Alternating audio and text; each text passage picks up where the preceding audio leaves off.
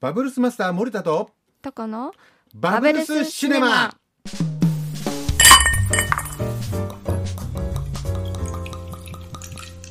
今回もですね RKBB スタジオからお送りしております。はいもうこのね、はいラジオブースの中からお送りしております。で、えーこの番組のですねテーマはですね映画とお酒ということで、えー映画にまつわるお酒をに焦点を当て映画を深掘りしていくという、えー番組です。いろんなこう名シーンでお酒って必ず出てくるんですけどそういった映画をチョイスしてこの映画の魅力深掘りしてまいりますのでよろしくお願いします。いやマスター今日の映画はどんな映画ですか？今日の映画はですねブレードランナー2049です。はい。前回の続編ですね。はいとこちゃん見ました？見ました。すごく面白かったです。面白かったですか、はい。どういったところが？そうですね。結構難しかったんですよ。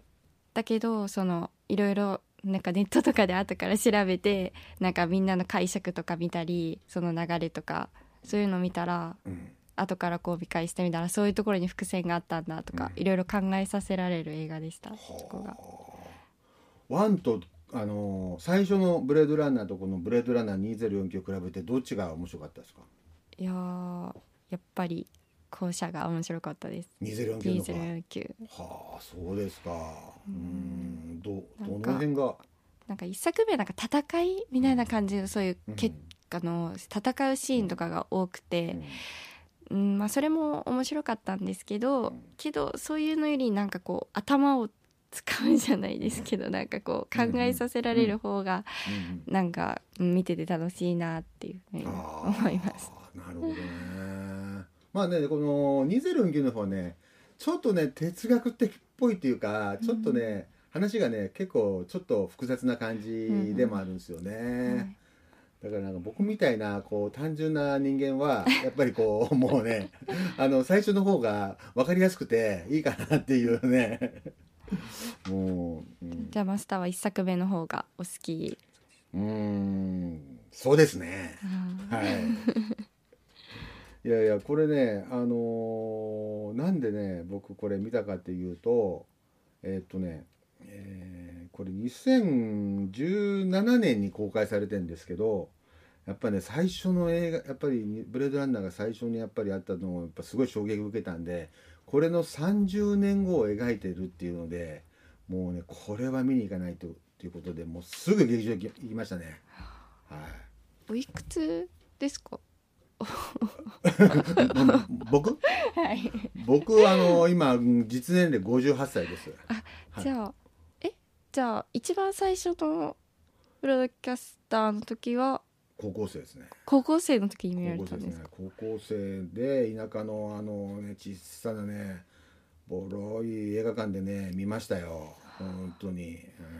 ちょっと軽くこの映画の「ブレードランナー2049のせ」あの内容をご説明すると最初の、えーブレードランナーから30年後の、えー2049年を描いてるんですね。で今回の映画は主役はなんとレプリカントなんですよね。うんでこのレプリカントの、えー任務は実はこの前作のでデッカードとレイチェルの間に、えー緑子が生まれてたというところからこの緑子のにまつわる物語が進んでいくんですよね。うんで、えーこのこの映画の中にレイチェルも出てくるんですよ。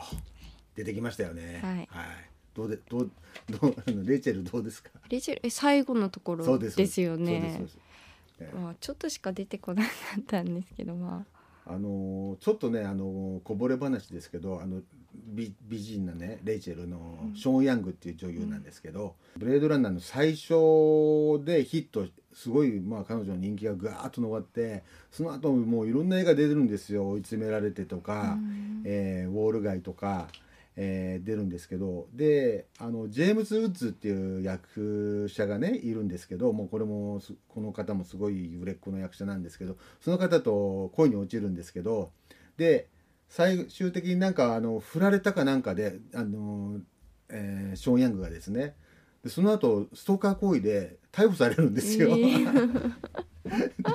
結構ねその後ねプツン女優にね、あのーなっていいってあんなに美人なのになそんななストーカーみたいなことしなくてもいいんじゃないかなと いうような、えーへというようなこともねあるあった女優なんですよね。ー。でだから今回のあの映画2049の方は多分 CG であり再現してるんだと思います、うんあれあの、うん、顔とかですねあの時のあの最初の30年前の顔のままだったああそうか。今回の映画はもう CG バリバリですけど、うん。CG バージョンの今回の映画と CG ない時代の82年の最初の「ブレードランナー」のとこどうですか？見た感じ、なんか正直あんまり違いが分からなかったです、うん。なんかまあ前作がすごかったんだと思うんですけど、いやだから前作相当頑張ってるってことだと思いますよ、うん。本当にあの模型とか特撮とかそういうので CG とかないを表現してるわけですから。うん。けど僕はねどちらかといえばね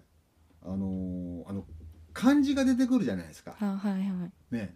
あれどう思いました？いやだから日本語？だから日本を描いてるのかなと思って。でもハングルも出てくるし街中は台湾みたいだし、うん。だからどこを舞台にしてるんかなっていう感じでした。あれねあのリドリー・スコット監督が新宿歌舞伎町になんか来たことがあるんですって。あのこの映画を作る前に。であの歌舞伎町のそのネオンネオンサインとか、うん。あの漢字とかを見てこれをあの映画のセットに使いたいと思ったらしいですよ。だから日本歌舞伎町なんですよ。もともとは。だからこの2049の方にもそれを再現してますよね。うん。あのやっぱりこう雨が降ってナイトシーンであの漢字とかハングルとかうん。そういったものがこうネオンがこうひあのあるっていうようなそこがやっぱ踏襲されてるんですよね。でリオリ・スコット監督の映画で、まあ、有名な映画で「ブラック・レイン」っていう映画があるんですけど、うん。これ日本が舞台なんですよ。一回見てください。これもねあのー大阪で撮影してるんですけど大阪の府庁とかで撮影してるんですけど、あの道頓堀とかこれもねまた漢字とかよく出てまあ日本ですから当たり前ですけど もうこれリドリー・スコットの世界観満載のえ映画ですね。だからそういうの大好きなんですよ、えーだって絶対ないでしょっていうところに変な感じがついてますよね、うん。なんか酒酒酒みたいうん。そうそうそう。なありましたよそねうそう。そうなんですよ。バブルスシネマ今日の一杯。今日の一杯ですね、えーちょっと前作の「ブレードランナー」でジョニー・ウォーカーブラックラベルが出たってお話しましたよね。はい。今回もですね実はこの映画の最後の1時残り1時間ぐらいのところにハリソン・フォードを扮するデッカードが出てくるんですよね、そのデッカードが出てくる時にバーみたいなところがで出てくるんですけどその時になんとこのブラックラベルを持って出てくるんですよね、同じお酒なんですよ。つながってるんですよ。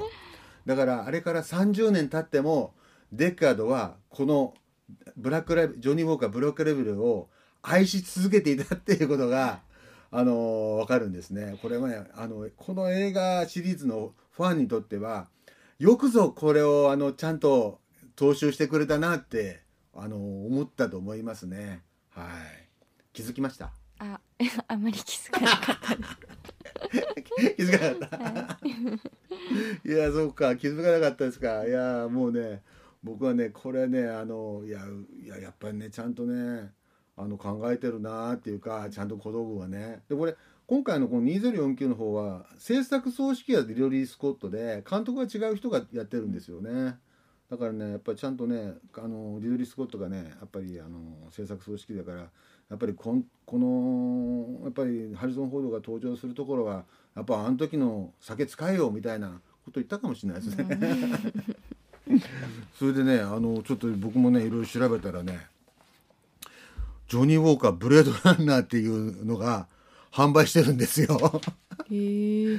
このね未来型のねなんかねボトル。ほら。これジョニー・ウォーカー。瓶ですか？瓶。瓶がねこれ特注で作ってえっ、とね限定500本。へえ500 本でえっ、とこれ6万円が今2万8800円になってますけどあのこうのをね作ってるんですよ。へえでも思ったより安いですね。うん、も まあね。まあまあ。だけどあのこれはねやっぱりやっぱりファンにはねあのたまらないあの一本だと思いますね。はい。買わないんですか？いやだってもう限定500本だから多分売れてると思うけど、うん、いやなんか手に入るかもしれないけどね。オーク。ションとかでなんかオークションでね。プレうんうん。プレミアついてうん。高く売れる、ということで、えー今回のこのジョニー・ウォーカー、えー特別にですね12年ものご用意しましたブラックラベル。それをちょっとこれをね飲みながらデッカードの気持ちになりたいなと思いますので。